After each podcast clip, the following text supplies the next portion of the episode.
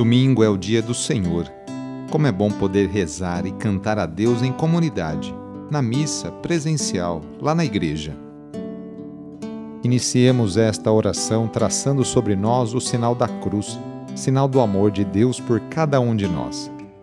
Em nome do Pai, do Filho e do Espírito Santo. Amém.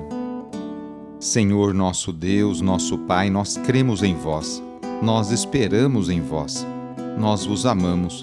Nós vos agradecemos este dia e vos damos graças porque estamos com vida. Oferecemos este dia ao Senhor com todas as nossas alegrias e sofrimentos, com todos os nossos trabalhos e divertimentos. Guardai-nos do pecado e fazei de nós instrumentos de vossa paz e do vosso amor. Ajudai-nos a observar vossos santos mandamentos. Amém. Domingo, dia 27 de março. O trecho do Evangelho é escrito por Lucas, capítulo 15, versículos de 11 a 32. Anúncio do Evangelho de Jesus Cristo, segundo Lucas. Naquele tempo, os publicanos e pecadores aproximavam-se de Jesus para o escutar. Os fariseus, porém, e os mestres da lei criticavam Jesus. Este homem acolhe os pecadores e faz refeição com eles. Então Jesus contou-lhes esta parábola. Um homem tinha dois filhos. O filho mais novo disse ao pai: Pai, dá-me a parte da herança que me cabe. E o pai dividiu os bens entre eles.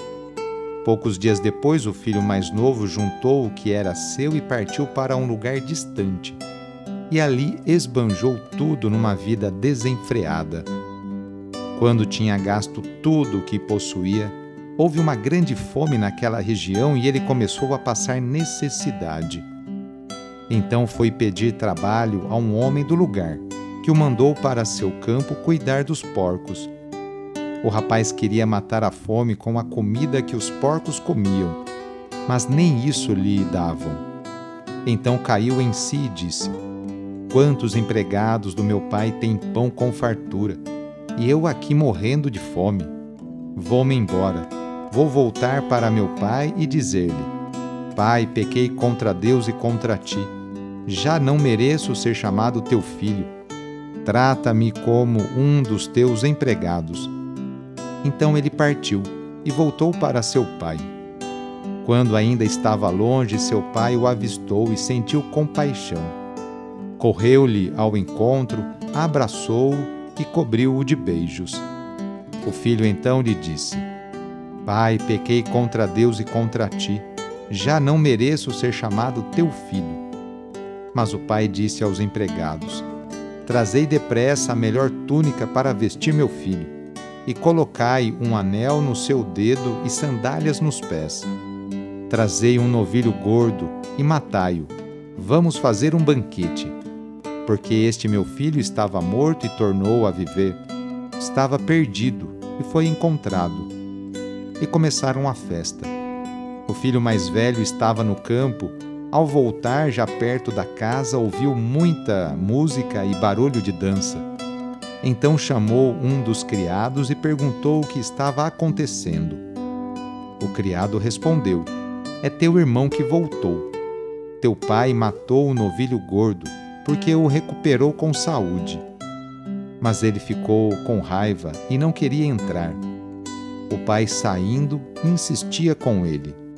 Ele, porém, respondeu ao pai: Eu trabalho para ti há tantos anos, jamais desobedeci a qualquer ordem tua. E tu nunca me deste um cabrito para eu festejar com meus amigos. Quando chegou esse teu filho, que esmanjou teus bens com prostitutas, matas para ele o novilho cevado. Então o pai lhe disse: Filho, tu estás sempre comigo, e tudo o que é meu é teu. Mas era preciso festejar e alegrar-nos, porque este teu irmão estava morto e tornou a viver. Estava perdido e foi encontrado. Palavra da Salvação. Na oração de hoje, vamos pedir especialmente a bênção para as famílias A família é a principal responsável pela formação da consciência humana e cristã de uma pessoa. A família é a célula principal da sociedade e atualmente vemos um grande sofrimento de tantas famílias que passam por dificuldades em seus relacionamentos. Vamos fazer o seguinte: reúna sua família e vamos pedir juntos a Deus a sua bênção.